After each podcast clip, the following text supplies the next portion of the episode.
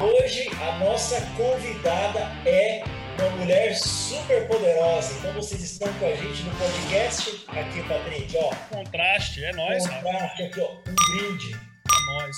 Vamos falar sobre empreendedorismo. Empreendedorismo, mente de empreendedorismo, né? Mente do empreendedor versus a mente de funcionário. A gente quer entender a, essa diferença, como o empreendedor pensa, como o funcionário pensa, né? E qual é o, o principal diferencial, tá? E a nossa convidada, essa é monstrinha. Bora? Bora! Ei, Verônica, já começou bem com esse sorriso bonito, gatilho de afinidade, rapport, né? Já começou diferenciada, né? O nosso, nosso podcast 004. Seja muito bem-vinda ao podcast Contraste.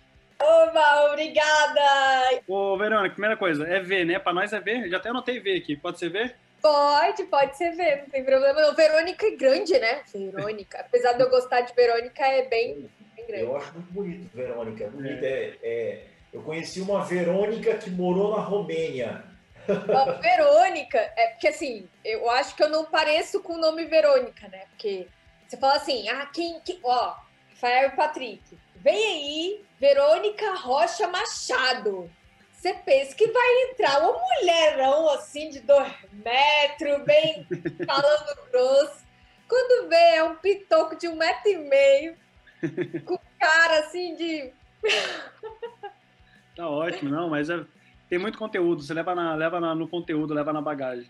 Verônica, comentei contigo um pouquinho do nosso projeto, do nosso podcast. A gente só tá gravando o que eu e o Rafa já fez praticamente a vida toda, tá? A gente sempre se reuniu, tomou vinho, trocou ideia, conversou, deu risada, sempre falou sobre muitos assuntos.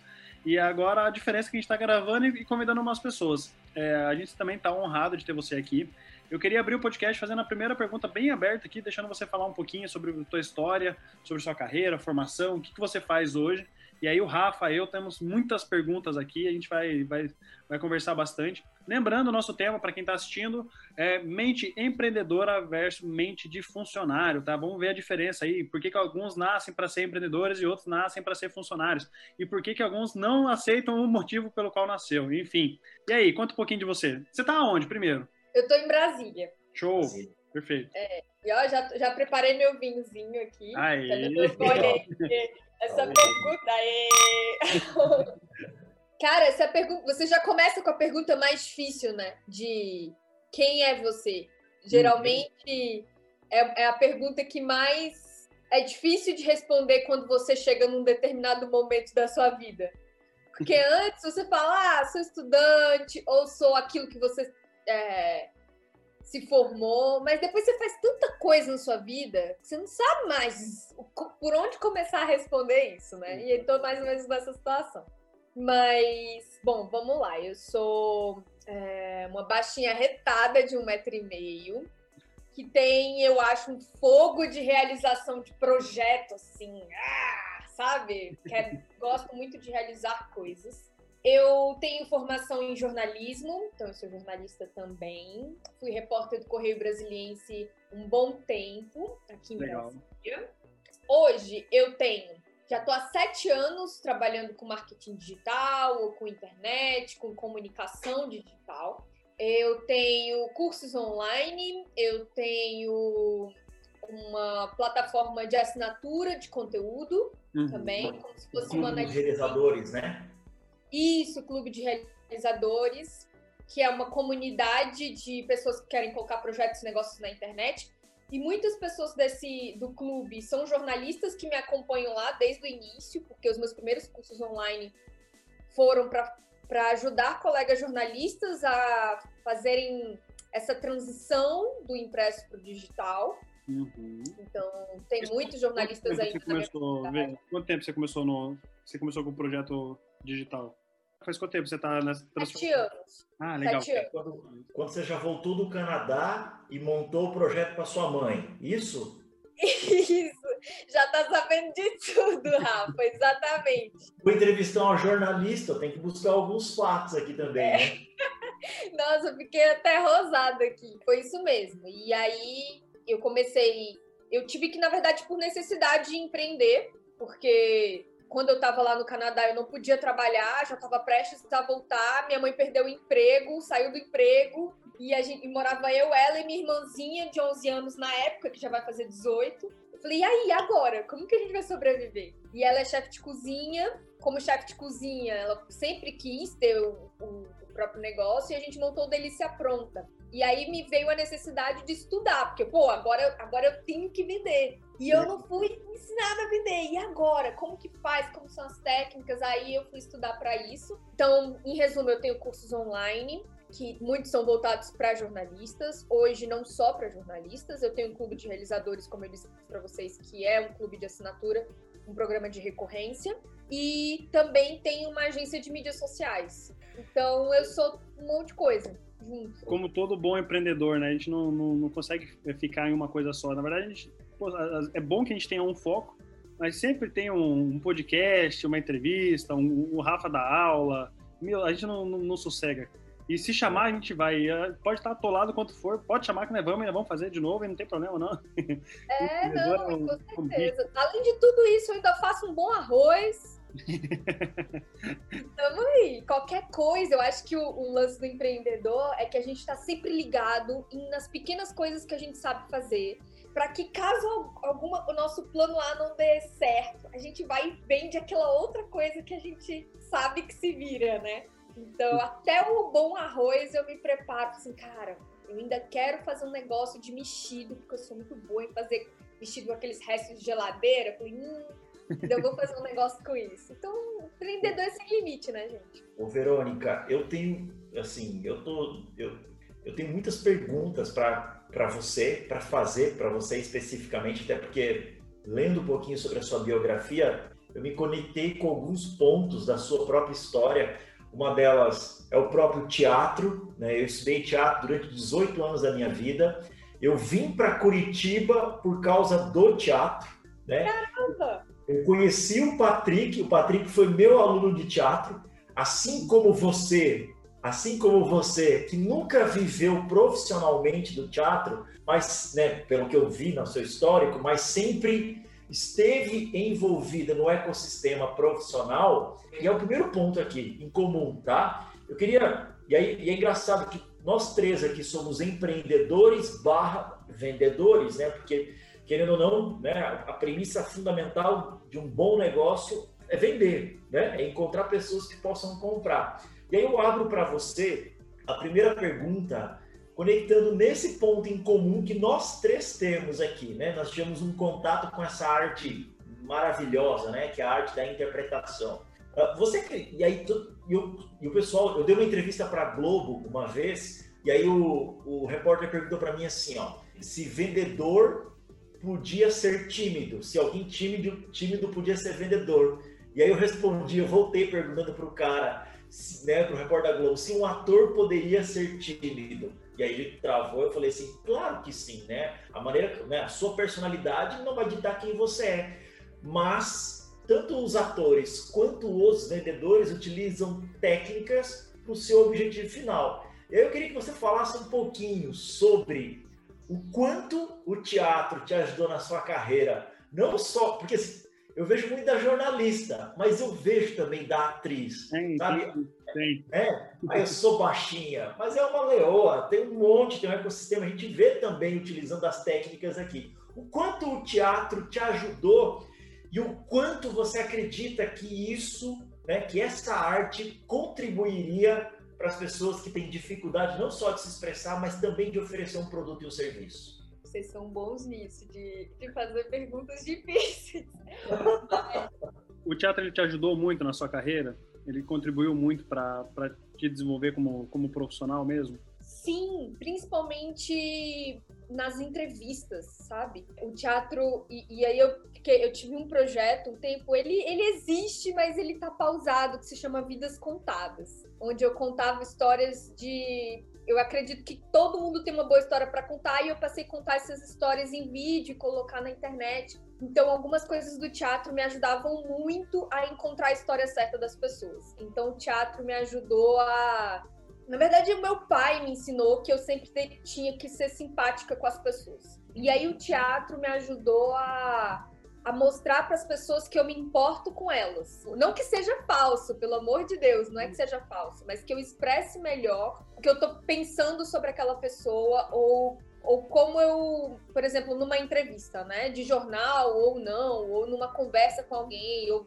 ou vendendo um produto meu. Então, aquelas técnicas que a gente aprendeu de teatro, de olhar no olho, de vou fazer um vídeo, deixa eu chupar um, um chiclete sem açúcar, deixa eu comer uma maçã, deixa eu usar meu, meus gestos assim, assado. Eu acho que o teatro tá tão em mim, na minha essência, que eu quase não vejo mais como técnica, sabe?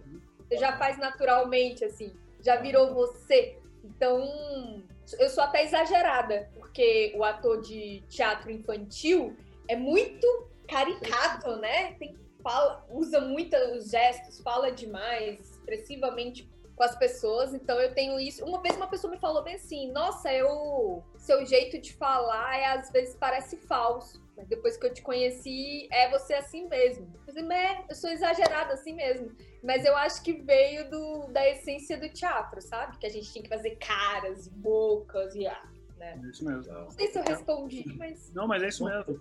O, o teatro ele particularmente, né? Ele, ele te exige muito, né? O Rafa falava muito isso. Cara, você vai estar em cima do palco, irmão tem que ser, você tem que ser visto quem na primeira fileira até a última, então você tem que ter expressão, tem que falar alto. Cara, ensina, acho que teatro de verdade mesmo, acho que tinha que, ser, tinha que ter na escola, não é possível. Postura, postura verbal, de, de, de fala, de corporal, de se comunicar, a maneira de agir, nossa, me, me mudou assim, me transformou completamente. É, você falou um detalhe bem legal do teatro que eu acho bem bacana, o Rafa vai, vai, concordar muito comigo também. A questão das emoções, controlar as emoções, segurar as emoções, cara. Eu acho que eu acho que é o ápice assim do teatro é você ter essa habilidade de controlar as emoções, que está co correlacionado à questão de, de inteligência emocional também, né? E para o mundo do corporativo hoje, inteligência emocional é a palavra da vez praticamente, né? Conhecer a parte de comportamento é muito importante, né? Às vezes muito mais que a própria técnica apurada em si. Então, que massa, que legal, que, que bacana. O teatro é uma escola para todo mundo, é bom pra caramba, né, Rafa? Posso, você falou das emoções, né? Eu sou da linha Stanislavskiana, né? Então, como diria Konstantin Stanislavski, as emoções é como um cavalo selvagem. Pode te levar para um penhasco, né? Ou pode te levar para um bom caminho. Então, por isso que elas precisam ser treinadas, né? Elas precisam ser desenvolvidas. E aqui, pegando esse ponto conectando com o que o Patrick falou sobre inteligência emocional. E aqui eu vejo um, um ponto diferente da mentalidade do empreendedor para o funcionário. Ontem eu fui embora 9 horas da noite aqui do meu escritório, e eu, eu, eu falo de Curitiba, o Patrick de João Pessoa, e aí eu peguei um Uber. E eu amo perguntar para os caras do Uber assim: o que, que você fazia antes de ser Uber? Duas perguntas. O que você fazia antes de ser Uber? E a segunda pergunta é: qual foi a coisa mais estranha que você já viu dentro do Uber? Eu tenho histórias das mais incríveis possíveis, desde é, namorada sendo traída, destruindo o carro do namorado, seguindo com o Uber, até meninas bêbadas, né, sabe as histórias? Eu adoro histórias também. E aí eu perguntei para o cara do Uber ontem, né? Que ele fazia antes, e aí ele falou assim: não, eu continuo fazendo. Eu falei: como assim? Eu sou motorista de uma, de uma empresa e trabalho, né? Tenho, tenho um expediente e toco Uber de novo. E o tempo inteiro ele falava assim: ó, no Uber eu ganho mais. Se eu tivesse mais tempo no Uber, eu ganharia mais ainda. Mas não dá, né, moço? Ele não sabia que eu era empreendedor. Não dá, né, moço? Não dá para arriscar. Não dá, né, moço? Assim, o FGTS, né? Não dá. E ele o tempo inteiro indo para o sistema reptiliano dele, né? o sistema de segurança tal. E aí eu, eu jogo a, a primeira bomba para você, porque você trabalhou na, como estagiária na, num órgão público, né? Você chegou a ter um tempo de estágio, né? Fala um pouquinho sobre isso, sobre essa, essa inteligência emocional de que um empreendedor precisa ter, porque se tem uma coisa que não existe para nós empreendedores é um negócio chamado segurança, né? Ela não existe. Nós construímos esse castelinho, né? Fala um pouquinho sobre isso, sobre essa inteligência emocional, essa diferença dessa dessa mentalidade de segurança aqui. Excelente ponto. Empreender é risco. Tudo que a gente faz que tem risco é empreendedorismo, né? Sendo ele montar um negócio ou não. Você chegar aí Vocês estão na balada chegando numa menina, é empreender. Você não sabe o que, que vai ser ali também, né? Essa questão da segurança, na minha opinião, está muito ligada ao dinheiro. E é uma ilusão pensar que, por sermos empreendedores, nós não sofremos com isso. Nós não choramos aí nossas pitangas em relação à gestão financeira. No meu caso, eu passei assim maus bocados emocionais no início aí desde que eu saí do CLT e fui para o empreendedorismo digital. Por quê? Porque eu não tinha uma gestão financeira, apesar de ganhar dinheiro em montantes pontuais. Então, por exemplo, eu fazia uma turma, era uma turma de sucesso, eu fazia duas vezes por ano, ganhava um, um montante no primeiro semestre, outro montante no segundo semestre e queimava nos outros meses esse dinheiro. E isso fazia com que eu ia pro chuveiro e chorava. Porque eu, virava, eu virei escrava da minha própria criatura. E é um detalhe importante aí do, do empreendedorismo, né? Quando você é empreendedor para ser livre, mas no final das contas você vira escravo do que você cria. Mas na verdade, é, tudo mudou, essa questão de segurança, quando você tem um colchão financeiro. Quando você começa a colocar, é, a fazer a tua, a tua grana. Tem grana, tem grana. Eu gasto menos do que eu ganho, eu vou fazer esse dinheiro multiplicar né? Eu vou investir nesse dinheiro, vou comprar papéis, vou construir patrimônios. Quando eu passei a ter essa mentalidade, aí a minha segurança aumentou também. Uhum. Se esse motorista do Uber tivesse uma preocupação com a gestão financeira dele, em que, por exemplo, ah, eu estou trabalhando aqui no meu emprego, mas tudo que eu ganho no Uber vai para eu poder ficar um, um ano bem, por exemplo ele teria mais segurança, eu acredito, de sair do emprego em que ele está. Não é uma segurança 100% nunca. Afinal de contas, nós empreendedores estamos o tempo todo no risco. A gente está sempre apostando na nossa ideia, no nosso plano, mas não tem 100% de segurança. O problema é que eles não sabem que nem eles estão seguros onde eles estão, uhum. né? E é completamente compreensível. Eu acredito que tem gente que nasceu para ser empreendedor e tem gente que não nasceu para ser empreendedor e tá tudo bem, assim, montar um negócio, né? Então, essa questão da segurança, cara, você tem que colocar coragem dentro de uma malinha e ir. E o ponto que eu tô levando de, de talvez reflexão é que essa segurança aumente se você tem um colchão financeiro. Uma gestão financeira. E aí, outro, outro, dilema, outro dilema é o quanto de colchão financeiro você realmente precisa ter para sair, né? Porque você pode estar sempre montando o seu colchão financeiro para sair do teu, do teu CLT, mas talvez nunca, na sua cabeça, nunca ser suficiente para realmente sair. E o que é, que no, no final das contas é uma autossabotagem, né? O medo. Então você vê o cara, o cara do Uber, ele sabe que vai ganhar mais no Uber, mas ele tem. É, ele coloca na balança ali o que, que ele está disposto a arriscar ou não. Isso aí. Eu, particularmente, uh, minha, meu modelo de negócio é contratação PJ, né? Então, além de encontrar bons vendedores, eu preciso encontrar bons vendedores que, que eu consiga mudar essa mentalidade de, de, de selitista para PJ e ou, ou que já venham com essa mentalidade do mercado. E, e sabe que essa questão de segurança, de, de ter um emprego, é, gera mais segurança? Eu, eu vejo isso totalmente ao contrário, assim, né? Como as pessoas acabam invertendo isso, porque quando você se torna empreendedor, querendo ou não, boa parte dos do, do teus rendimentos está só na sua mão. Quando você é funcionário, está na mão de alguém, está na mão de uma empresa, está na mão do patrão, está na mão de, enfim, teu crescimento também. Então, olha, beleza, você ganha X mil reais hoje, você quer aumentar teu padrão de vida, você vai depender de pessoas. Claro, depende de você também, esforço e tal, mas, cara, para ganhar uma promoção, às vezes você não tem para onde crescer, não tem espaço para crescer e assim por diante. Então, quando você empreende, de uma certa forma, você acaba assumindo o protagonismo disso, né? Até dos seus rendimentos. E acaba tendo essa inversão, né? Que o pessoal do seletista, não, eu tô aqui, tô seguro e tá tudo certo. Quando é o contrário, quando você empreende que você começa a dominar todas as situações. Outro ponto importantíssimo que você falou isso, e eu vejo isso na, na minha realidade. Quando, quando a pessoa ela é organizada financeiramente falando, ela tende a pular mais para o empreendedorismo.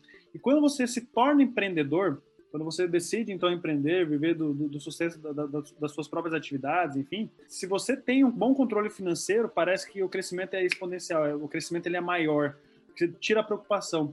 Quando, é, é nítido, assim, a gente tem os, os, empreendedores assalariados, digamos assim, que é o pessoal que fica escravo dele mesmo, aquilo que você falou, né? Fica escravo da, da sua própria criação. Porque você faz um negócio, é, é eu, eu, trabalho muito com construtor, tá? E construtor de pequeno porte tem muito isso. O cara tem que vender o imóvel dele, tem que construir e vender para poder pegar o salário do mês. E aí ele acabou se tornando escravo de novo, né? Se tornou escravo dos fornecedores, dos clientes, dos funcionários, né? Que daí vem cobrança dos funcionários para pagar salário e assim por diante.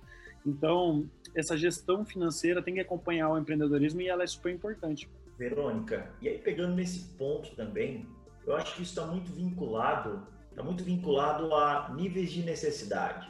Né? Vamos lá para Maslow, né? para Maslow, famoso Maslow. O cara do Uber, se a gente for olhar para o nível de necessidade dele, o que está latente é o nível de necessidade de segurança. Possivelmente, possivelmente é o teto desse cara. É o teto desse cara. Sempre quando ele se, sempre o estágio dele, né? Porque aí a gente falou sobre risco, né? E risco está ligado ao topo da pirâmide, né? Que é realização, né? De realização pessoal. É, na minha análise, as pessoas, e aí eu queria escutar, porque você tem uma comunidade gigantesca de pessoas que estão indo, né? Que estão empreendendo, que estão indo para esse ecossistema digital. O que eu sinto é que as pessoas ainda estão presos, né?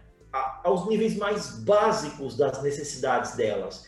E isso é completo. E aí, Verônica, eu, e aí como uma jornalista, né, como uma uma, você está na capital do Brasil, né? Você deve ver isso muito forte. Você não acha que isso também está vinculado também à cultura do nosso povo? A gente é um país que vive de crises em crises, crises em crises, crises em crises. Pô, a gente viveu, né? Década de 80, hiperinflação, vemos aí nos últimos 30 anos de uma, um governo mais progressista e uma estabilidade política, agora uma crise americana de 2008 que veio e tal, e a gente sente isso.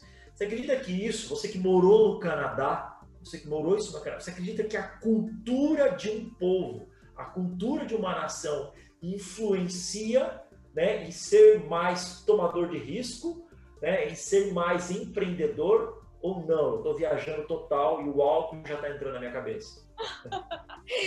Cara, então, eu tenho uma, uma visão assim. Eu vejo o brasileiro extremamente mais, muito mais empreendedor.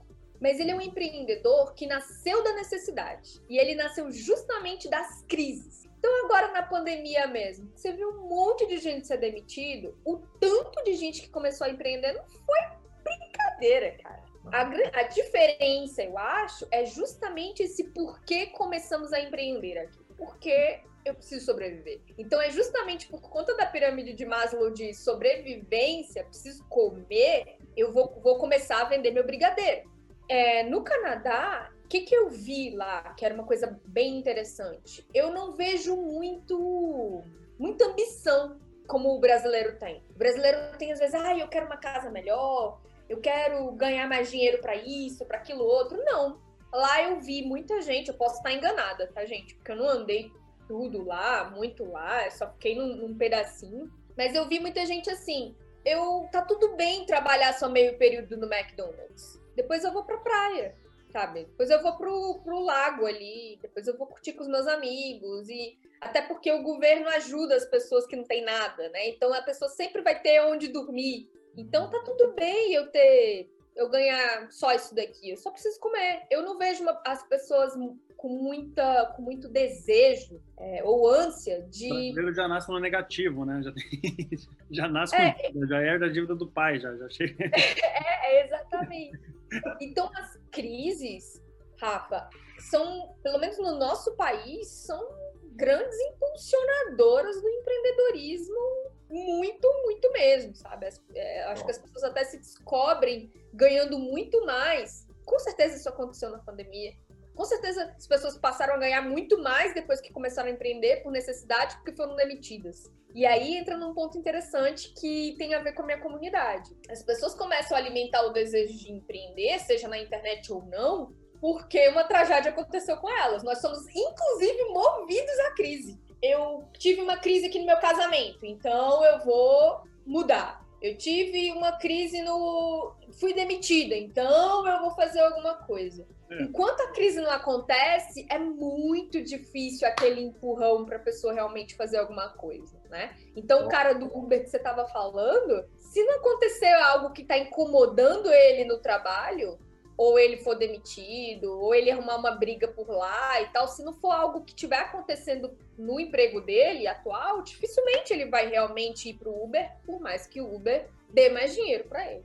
Cara, que visão, hein?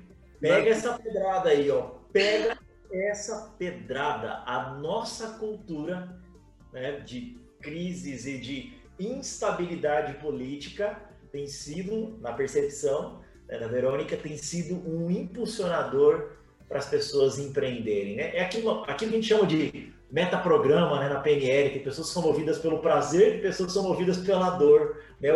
a dor no brasileiro faz com que ele empreenda mais, né? Que pedrada, hein? Por isso que eles estão tentando fazer viagem para Marte, a gente está aqui tentando vender coxinha. É essa a diferença. Cara, mas sabe, é, Patrick, eu admiro demais. Eu tenho, na verdade, um verdadeiro fascínio pelo vendedor de coxinha ou pelo vendedor de bala na rua. Com certeza. Eu olho, eu fico louca assim com a pessoa, porque Uau. Fala do vendedor de pipoca de Curitiba, por favor. O, o, conhece o como que é lá o pipoqueiro famoso? Valdir o pipoqueiro? Valdir o pipoqueiro? Vejam depois, pessoal. É maravilhoso. Meu Deus. Cara, é monstro. É? Cara, o cara, assim, ó, aqui em Curitiba tem uma praça chamada Praça Tiradentes, tá? Que é bem onde Curitiba começou tal. E aí ele tem um carrinho de pipoca a roupinha dele é, ele troca, ele tem a roupa de cada dia, da segunda, terça, quarta quinta.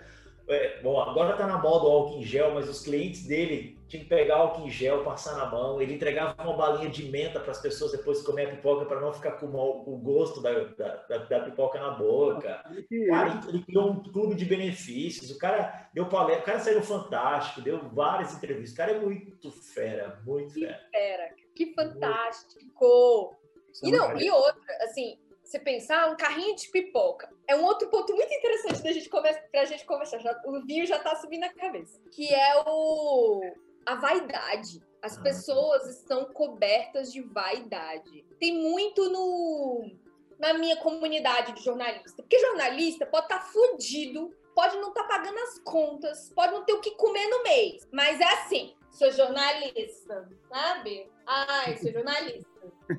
É como se. É, é o famoso come ovo e a rota caviar. Então, quando essa pessoa é demitida, e eu posso dizer com propriedade porque eu sou jornalista, então, gente, não tô falando mal só de vocês, eu pertenço a essa classe. Nós, nós temos muita vaidade, então quando a pessoa perde o emprego e, ai, Verônica, agora o que eu faço? Preciso fazer dinheiro? E eu falo, Cara, tu tem dois mil reais? Na Magazine Luiza tem um carrinho de pipoca que custa dois mil reais, que você consegue vender pipoca e refrigerante. Com esse dinheiro, você vai ganhar uma média, porque eu já fiz as contas, seis mil reais por mês. Maior do que seu salário de repórter, que era três. O dobro. Você topa? Não. Não, não topa. Ele prefere não tenho coragem. Ela vai voltar a estagiar por mil reais. Ela vai voltar a estagiar, vai voltar a fazer qualquer coisa por mil reais, mas não vai. Não, e nem, nem se ele não for jornalista, sabe? Aconteceu comigo. Eu tava falando assim, cara, eu preciso. Eu tô afim de criar renda, renda passiva para mim. Então, como é que, quais são as opções de criar renda passiva? Tava de olho nisso. E eu falei, pô, um car... se eu comprar um carrinho de pipoca e alugar o meu carrinho de pipoca, eu tenho uma renda passiva.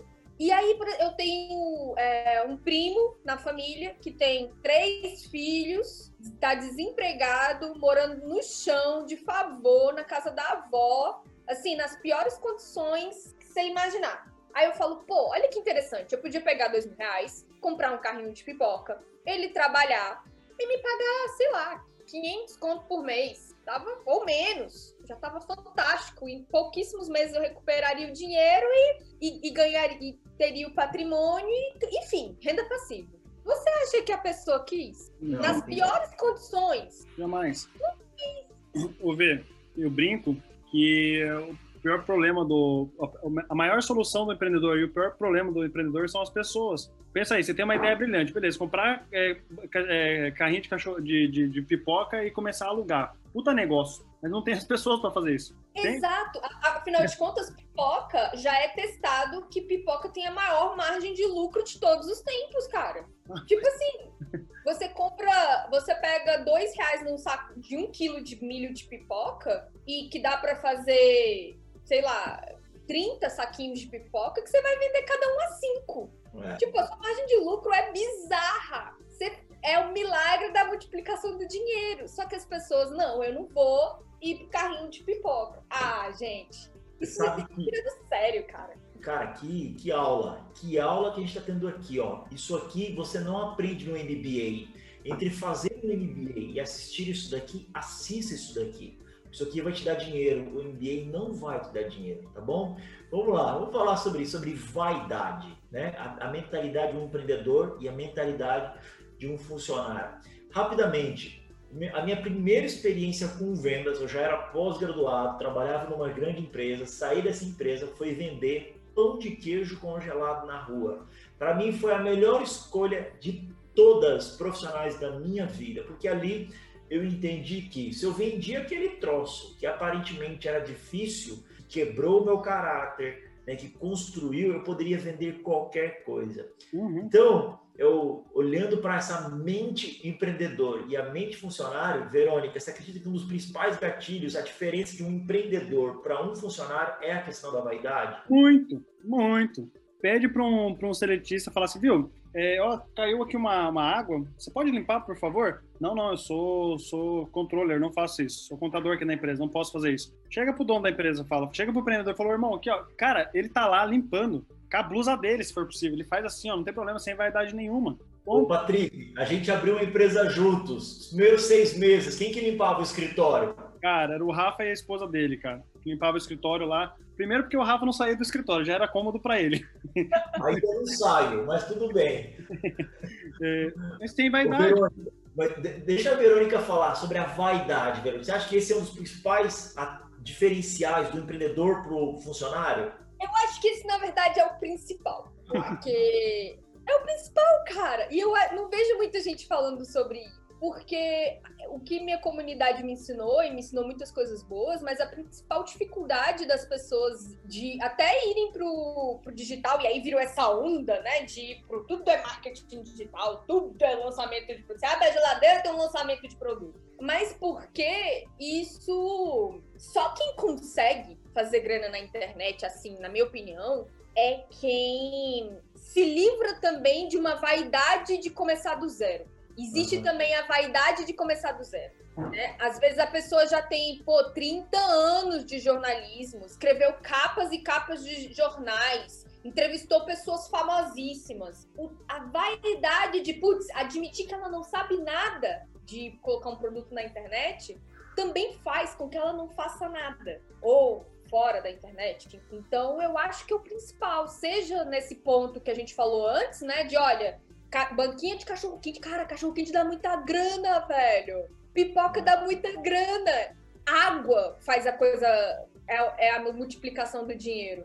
Mas tem essa coisa do eu, eu sou isso, eu fui formado para tal coisa, então eu não vou fazer, porque as pessoas consideram que esse tipo de trabalho é de alguma forma inferior. Infelizmente, que meleca, mas muita gente considera isso. E também tem essa outra vaidade, que é, poxa, eu vou sair do meu topo aqui do meu conhecimento, da minha carreira já fortalecida para eu ir para o nada e, e, admitir que eu não sei nada desse outro cenário, também é vaidade. O que mais me assusta é as pessoas preferirem um boleto vencido a vender água na rua.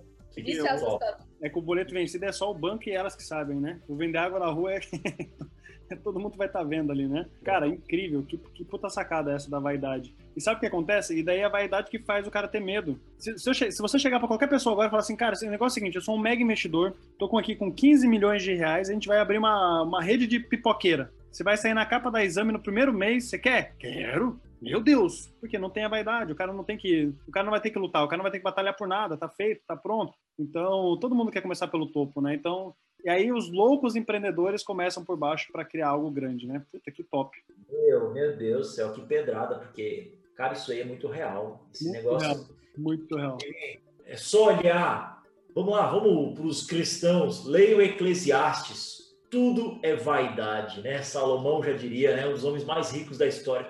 Tudo é vaidade, tudo é correr atrás do vento.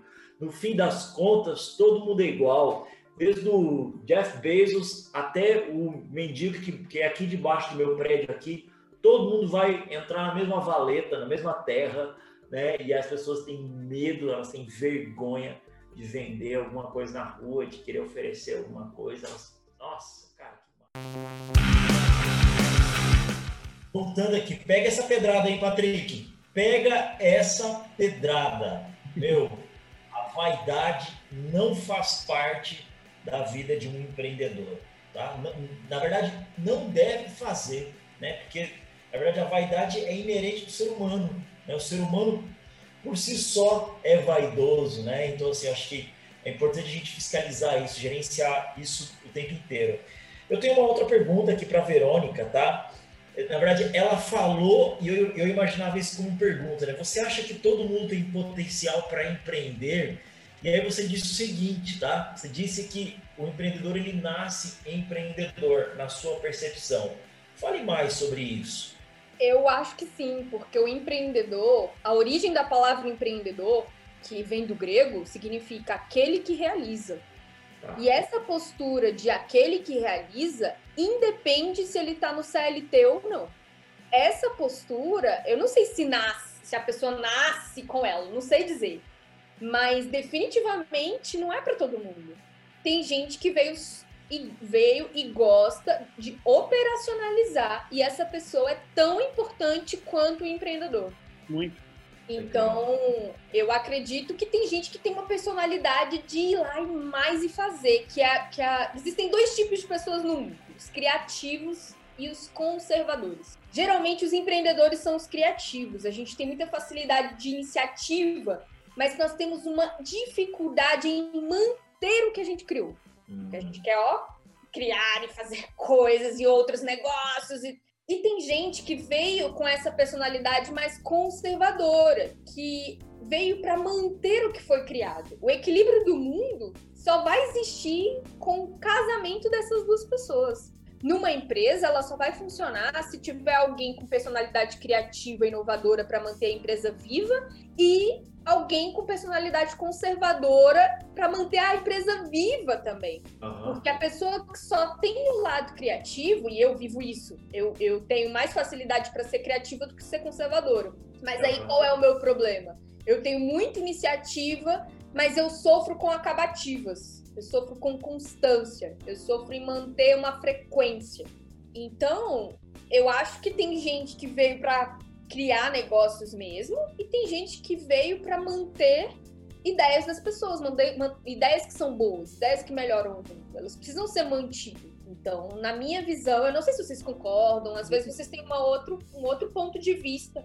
Você é convidada, né? A gente quer escutar você. Não, mas é, uai, eu, às vezes vocês têm outro ponto, assim, de que todo mundo pode não, ser. Eu... eu acho que, claro, todo mundo pode ir lá e vender alguma coisa. Mas vender alguma coisa é diferente de ser empreendedor. É isso mesmo. Por mais que o sol nasça para todos, não é todo mundo que sabe tomar um bom banho de sol, né? Então, eu acho assim, respondendo a pergunta no pé da letra, todo mundo pode? Pode. Todo mundo vai ser? Não. Eu acho que tem a limitação de, de comportamento ali. Justamente isso. Algumas pessoas têm mais aí tem um monte de classes que a gente pode se dividir. As pessoas que têm que tem personalidade para, mas não, não tem coragem, tem vaidade, se trava, enfim, tem uma, uma série de características ali, né? A gente acaba vivenciando e estando dia a dia conhecendo pessoas, grandes empreendedores, e a gente percebe isso, que algumas pessoas que nem... Você é um próprio caso, né? Você falou assim, ah, eu meio que caí, meio que fui empurrada para o empreendedorismo. Que bom que estava preparada para isso, né? Eu acho que são poucas as pessoas que, que falam assim, não, não, eu, eu vou, por exemplo, vou fazer faculdade, vou me especializar para ser dono de algum negócio. Geralmente o cara está no meio de um emprego, surge uma ideia, surge uma necessidade, daí brota o empreendedor que, que existe nele, né? Então. É porque empreendedorismo não tem formação, cara. Tem coragem. Tem coragem e humildade. É, é isso que a pessoa precisa para empreender. E aí você foi interessante, né, que você falou assim, ah, que eu, que eu comecei pela necessidade que eu contei para vocês, né, por conta que a gente precisava, enfim, sobreviver e aí surgiu a ideia do de começar a estudar essa questão. Mas o empreendedorismo, a diferença entre vender e ser empreendedor, que não é a mesma coisa. Uhum. Né? O empreendedor, geralmente, ele vai, ele, você reconhece desde criança. Eu tenho certeza que quando vocês eram crianças, vocês já tinham posturas de empreendedores. Uhum. Por exemplo, eu considero que a minha primeira ação empreendedora foi quando eu tinha mais ou menos uns seis anos de idade. Eu juntei os meus amigos da escola no pátio. Falei, olha, eu tenho um anúncio. Venham aqui, venham aqui que eu tenho um anúncio a partir de agora, quem quiser ser meu amigo vai me pagar 50 centavos. é, foi ruim, foi ruim. Eu tava colocando a amizade em jogo. Tava, era, era infantil, assim. Mas era o que eu tinha de bom. Que eu era amiga de muita gente, era, tipo, popular na escola. Ai, caraca. Uma dessa VIP ali. Não, eu tinha uma venda de bala na rua da minha avó, que eu queria muito sempre comprar bala lá, e, e ninguém me dava dinheiro para comprar lá. Nem minha avó, nem meu pai, nem minha mãe, nem ninguém. E o cara, como que eu faço para conseguir as, as balas lá no Zezinho, que era a venda, né? Aí eu falei, pô, vou da escola e vou usar o que eu tenho nas minhas mãos, né? Então, vender minha amizade foi meu primeiro produto, gente. eu acho que a gente sempre tem, se a gente parar para pensar, é algo que a gente fez antes. A nossa vida não começou depois que a gente se formou em, em alguma faculdade ou depois que a gente começou o nosso negócio. Não, eu não acho isso. Essa postura empreendedora vem de muito antes mesmo. Então, o cara lá que vai sair do Uber, vai sair do emprego para tocar o Uber, a história dele vai dizer se ele vai mesmo fazer isso ou não eu acho. Muito boa. É, Patrícia, quer fazer uma pergunta? Eu tô suspeito, cara. Hoje eu, nossa, eu tô com muita vontade de perguntar pra ela.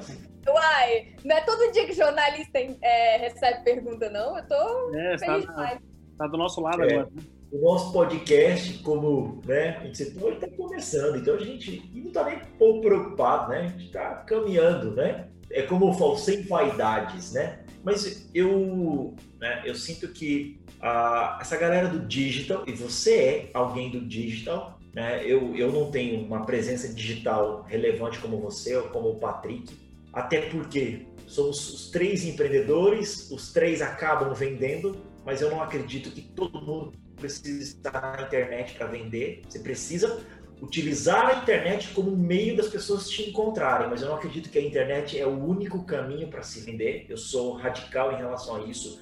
Acho que é um, é um veículo poderosíssimo, mas não acho que ele é o único, tá? Até estou escrevendo um livro sobre isso, então estejam atentos aí. Mas uma coisa que eu tenho percebido nessa, nesse movimento do ecossistema do empreendedorismo digital é uma síndrome daquilo que a gente chama de síndrome de Bel Pesce. Bel Pesce, não processa a gente, por favor onde o currículo é super valorizado, as pessoas não são tão realizadoras daquilo que elas fazem. E aí o que, que eu vejo? Eu vejo que, a, que ela não consegue se manter, né? A credibilidade não consegue se manter, porque você, você superinfla aquilo, né? Como é que você enxerga isso? Esse, você que é uma empreendedora digital, né? você que usa esse veículo e você sabe disso, que tem uma síndrome, né? Belpeste, assim, nas pessoas aí. E aí, como é que eu faço para ser legítimo? Legítimo, né? Porque a casa cai a casa cai. Você tem um excelente currículo, você é realmente isso, você vende aquilo que você é, assim como o Patrick, assim como eu mesmo não sendo influenciador. Que dica que você dá para essa galera para não entrar nessa síndrome aí? Polêmica, polêmica, polêmica, Rafa. Eu adoro. Nossa, que bom que eu tô aqui para falar sobre isso com alguém que vai entender. Que coisa boa, que alívio. Ai, meu Deus. É, cara, eu estou indignada com esse povo da internet que nunca vendeu uma agulha, Rafa. Tipo assim, nunca vendeu nada. E sabe o que, que eles estão vendendo? Primeiro produto da pessoa é ser mentor, é ser consultor, é ser. Coach. Como tô coach? É, não, ensino você a ficar rico na internet. Nunca vendeu uma, uma agulha. Como tem gente assim? Meu Deus! Como que você vai mentorar alguém se você nunca vendeu nada, criatura. Então, assim. Tá vendendo amizade, ué. Tá vendendo amizade. vendendo amizade, é que nem eu, né? Só se for vendendo amizade. Gente, aí, assim, não, eu, eu não sei se é o algoritmo, mas para mim, nas mídias sociais, só aparece gente que sabe a fórmula da riqueza. E aí, eu, é muita falsidade, gente. Eu não. Eu não é muito. É, é, assim, pela facilidade que a internet te dá de você criar o seu personagem. Você sabe que é, é, o problema disso é a grande massa, porque o, o, tal do brasileiro, ele não, ele não vai realizar nada. Ele não vai, não vai ser um empreendedor, mas ele vai estudar muito. Mas ele quer saber como ficar rico. Ele não vai colocar nada em prática. É, eu não lembro exatamente qual é a estatística disso, mas são, eu vou falar, mas vou chutar, mas era mais de 50% dos cursos online, não, o pessoa compra, mas não assiste até o final. Não sei se você tem, você sabe esse dado, mas assim, grande maioria do, dos cursos online, a pessoa compra e não assiste até o final. Então, assim. Não, nem mas... assiste no começo, porque existe uma. Desculpa te interromper. Imagina. A, a empolgação foi muito aqui. Existe um, um gatilho no seu cérebro que diz que você já conquistou aquilo ao passar o cartão. Uhum. Então a pessoa compra um curso de mil reais e parece que ela já. Não, já comprei, então fiz minha parte aqui. Absorvi é, a inscrição da academia, a inscrição da academia. É, exato, inscrição na academia, né? Também tem essa mesma pegada do. Do, do infoproduto, do livro. Do livro. É. Mas isso é o corte, é o corte frontal. Exatamente. E, é. e eu, não tô, eu não tô falando que é uma coisa externa a mim, não. Eu também sou assim. Um monte de livro aqui que eu não li ainda, né? Então, e, e eu tenho uma pasta na, na, no Gmail com os acessos dos cursos que eu comprei e não fiz. E olha que eu sou uma pessoa que faz cursos. E eu sei que é, é, é o do princípio do Pareto, né? Princípio do Pareto? Isso, Pareto. 80-20. 80-20. Apenas 20% das pessoas que compraram o teu produto realmente vão usar esse produto, né? Assim, tirando os, os mais básicos, né? Tô falando do produto digital mesmo. Uhum. Claro que se for algo algum produto físico e de consumo rápido, isso é diferente. Exato. Mas até numa turma, na minha, numa turma, na minha comunidade, isso é uma regra que é sempre impressionantemente seguida. Apenas 20% a, acompanha, apenas 20% faz e apenas 20% de tudo que a gente está falando aqui nesse podcast vai ser absorvido pelos ouvintes. Isso mesmo. Sim, sim. Então, ixi, é. aí já atropelei os assuntos todos, foi mal. Não, mas é isso mesmo. A gente, a gente entendeu tá, o que você está tá querendo dizer. Pessoal, procurem, vão além do Instagram, vão além, procurem a história das pessoas antes, tá? Vai no LinkedIn, dá um Google, procura aquela pessoa, tá? Saia só do ecossistema do Instagram, porque, pessoal, tem muita gente boa e tem muita gente que está tentando, não, não vou usar a palavra, é, né, ser estelionatário de maneira nenhuma, mas tem muita gente boa, então procure quem é muito bom, tá bom? Vê, você acha então que, é, por, pelo, enfim, o, o, ser humano, não vou falar só brasileiro, mas pela, pela, por ter essa cultura de praticamente 80% não vê, 20% é o que vai analisar, é, hoje o digital está muito mais focado em ensinar as pessoas a venderem do que gerarem conteúdo está muito mais focado em técnicas de como lançar um produto, de como fazer a conversão de vendas, do que propriamente dito ensinar as pessoas a criarem conteúdo,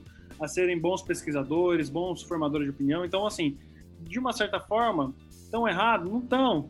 Não sei até onde estão certo e estão errados, né? Porque as pessoas vão acabar não lendo, vão acabar não se interessando. Você acha que é um pouquinho disso? Por isso que acaba tendo uma cultura de vamos, vamos te ensinar a vender e não não importa o que você vende, dá para fazer um infoproduto. Não importa o que você vende, dá para fazer um lançamento. Não importa o teu produto, dá para você vender online. Não, enfim, tá muito mais focado na venda do que no produto em si. Você acha que é por conta disso, por conta da nossa cultura? Cara, você acredita, Patrick, que eu, eu não concordo muito com, com isso, com essa com essa afirmação, assim. É, meu pensamento é bem diferente. Tem aquela famosa frase de que conteúdo é rei, né? Uhum. Que você tem que estar fazendo conteúdo lá e tal. Cara, não é o conteúdo que é rei, é o produto que é rei. Uhum. Então eu sou super a favor de você ter um produto. Ficar fazendo conteúdo na internet sem oferecer nada é tipo, oh, mas por que, que o dinheiro não tá pintando na minha conta? Porque você não oferece nada. Porque você não tem produto. Então, o que eu acho é e pelo menos dentro da comunidade que está à minha volta, que é uma comunidade que super valoriza o conteúdo, né? Que são de comunicadoras, super valorizam o conteúdo. Aí é uma galera que quer colocar um vídeo no YouTube, fazer um episódio de podcast, colocar um post no blog e não entende por que, que o negócio não tá funcionando. Porque o, o, podcast, o YouTube, o blog, o Instagram, eles são meios, eles não são fins. Então, se você não tiver um produto, uhum. mesmo que seja físico, você não tem. Eu concordo plenamente com o Rafa. A internet não, não, não é o único meio de venda de jeito nenhum. Uhum. Pelo contrário, eu acho que se as pessoas pararem de pensar em como fazer dinheiro na internet e começarem a voltar a pensar em como fazer dinheiro no ambiente físico, elas vão ter muito mais sucesso. Mas beleza. Então, assim, o que eu penso é conteúdo, a gente tem. O nosso Big Data mundial é tão gigantesco.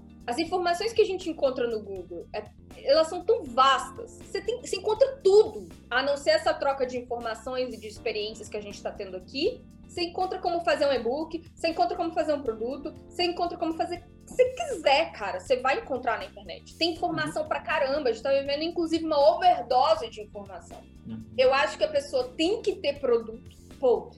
Mesmo que seja um único, tem que ter produto. E essa geração de conteúdo de valor é o relacionamento que tem que existir dentro e, ou fora da internet. Então, o que você produzir no YouTube, no Instagram, no podcast, é para manter o relacionamento com as pessoas. E olha, foi bom, foi legal isso que você recebeu. Eu posso te entregar mais. Eu tenho esse produto. Então, eu, eu penso diferente nesse aspecto. Eu acho que sim, o produto é a coisa mais importante, porque senão você não paga o boleto. E nós, como empreendedores, estamos de olho nisso. Uhum. É, precisamos ter boletos pagos. E só temos boletos pagos com produtos. A não ser que você seja uma pessoa que queira ter uma audiência. Não, vou aqui trabalhar dois, cinco anos para ter uma audiência. E qual é o produto dessa pessoa que tem uma audiência no canal no YouTube e recebe patrocínio? O produto dela é a audiência, não é o conteúdo que ela faz. O conteúdo nunca é o produto, na verdade. Uhum. Então eu penso mais ou menos assim. Perfeito seu posicionamento. Bom, para encerrar, Vê, a gente tem todo, todo convidado que a gente vai chamar para o podcast, a gente faz quatro perguntas chaves. Eu tenho certeza que possivelmente você nunca deve ter respondido isso para ninguém. Assim, de bate pronto, bem tranquila, tá? Não, não, não se assuste. Qual que é o melhor investimento, melhor investimento para se fazer com 10 reais? O que, que você faria com 10 reais? Eu compraria um pack de água. Boa. empreendedora, né? Ah, na veia. Eu compraria um pack de água, porque cada água, quando você compra o pack inteiro, fica mais ou menos uns 70 centavos. Aí eu iria para o Eixão, que era uma, é uma pista bem grande que as pessoas fazem caminhada aqui, no, aqui em Brasília. Venderia cada uma, porque as pessoas estão lá caminhando no sol quente, não tem, não tem nem comércio. Venderia cada uma 3 reais, voltaria com 30 parceira, compra de novo e repete, e repete, e repete.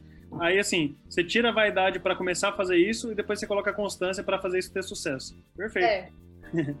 é, se você pudesse ter um almoço com qualquer pessoa no mundo, viva ou morta, de qualquer espaço-tempo, com quem você toparia almoçar? Qualquer pessoa que você poderia trocar uma ideia ali de três horinhas durante o almoço, viva, morta, você conhece, qualquer pessoa. Caraca, eu vou falar uma pessoa que nada a ver, gente. Nada a ver com o que a gente tá falando. Mas eu tenho um ídolo musical chamado Zé Ramalho. E eu sou fã dele desde que eu sou um pitoco de gente. Tipo assim, desde que eu tenho, sei lá, desde que eu nasci, eu acho, sou fã desse cara. E eu queria sentar com ele pra ouvir as histórias que ele viveu com Raul Seixas, pra ouvir as histórias que ele viveu com Paulo Coelho, e as maluquices e tudo que eles usaram naquela época. Cara, não foi a melhor resposta, eu sei. Ah, não, mas... é a sua resposta, perfeita. É a sua. Só para compartilhar, para mim a mais engraçada até agora está no episódio 4, foi a do Felipe Andreoli do Angra. Qual que é o melhor investimento com 10 reais? Ele, sei lá, um açaí. Maravilhoso. Um livro, né? uma corda uma corda, sei lá, de baixo. É muito engraçado. Agora você tem uma placa disponível na, na, principal avenida de Brasília. E você pode escrever nela o que você quiser. O que você escreveria numa placa numa cidade? Uma frase, qualquer coisa. Eu colocaria assim: a origem dos seus problemas é a vaidade. Ah. ah! boa, boa. E por último, O que a Verônica de hoje falaria para a Verônica de 20 anos de idade? Caraca, eu jurava, eu já ia falando assim, caramba, mas Patrick, eu tenho 20 anos de idade. eu falei, caramba, eu não tenho mais 20 anos, é sério isso? É, foi ontem que eu tinha 20 anos, eu nem sei. Acho que eu. Espera que agora eu fiquei curioso. Quantos você tem? Eu tenho 30, ah. mas eu pensava por, por alguns segundos aqui que eu, eu acho que eu não amadureci, entendeu? O que, que a Verônica é... falaria pra Verônica de 20? Continue leve. Você tá em um bom caminho. Você tá num bom caminho, garota. É isso aí. Isso aí. Galera, mais um podcast 004. Bom demais, cara. Tivemos uma sacada aqui que dá pra fazer um livro. Puta que pariu, muito massa, top demais. Verônica, obrigado pelo seu tempo, tá? Eu sei que sua vida é corrida. Empreendedor é difícil pra caramba de parar um pouquinho, mas é bom, você viu que foi divertido pra caramba gente conversar um pouquinho aqui. É, galera, sigam a Verônica nas redes sociais, vejam lá os projetos dela, só projeto legal. Enfim, um prazer, obrigado mesmo. Me sinto muito honrado de estar aqui contigo, conversando. Muito legal conhecer um pouquinho mais de você, seu posicionamento, a maneira como você pensa. Cara, você pode ter certeza que contribuiu muito para mim, para o Rafa e para quem vai estar assistindo esse podcast depois, né, Rafa? Ah, eu amei. Eu, eu, em nenhum momento eu vi ela e aí eu não vou entrar nesse mérito, mas em nenhum momento eu vi ela falar sobre empreendedorismo feminino, alguma coisa do gênero. Eu vi ela falar sobre empreendedorismo, independente do gênero, independente da religião, independente da opção sexual. Eu vi falar uma mulher, tá? E eu não olhei para o gênero dela, em nenhum momento eu vi uma empreendedora, sabe? Alguém que tem, que sabe efetivamente o que quer. Verônica, obrigado, obrigado por compartilhar com a gente aqui. Show. Gente, eu tô tão feliz por mim, eu queria muitos outros episódios, porque é tão bom quando a gente conversa com pessoas que entendem o que a gente está vivendo, o que a gente está pensando, o que a gente fala. Essa troca é muito rica. E eu quero agradecer o convite do fundo do meu coração. Eu amei muito e principalmente conhecer vocês. É uma honra. Eu assisti é, fui atrás de vocês também, assisti o primeiro episódio, vi que vocês são pica das galáxias, então muito obrigada por terem me ouvido e trocado comigo hoje. Isso para mim, sabe, não tem preço, não tem preço. E muito obrigada mesmo. Coração.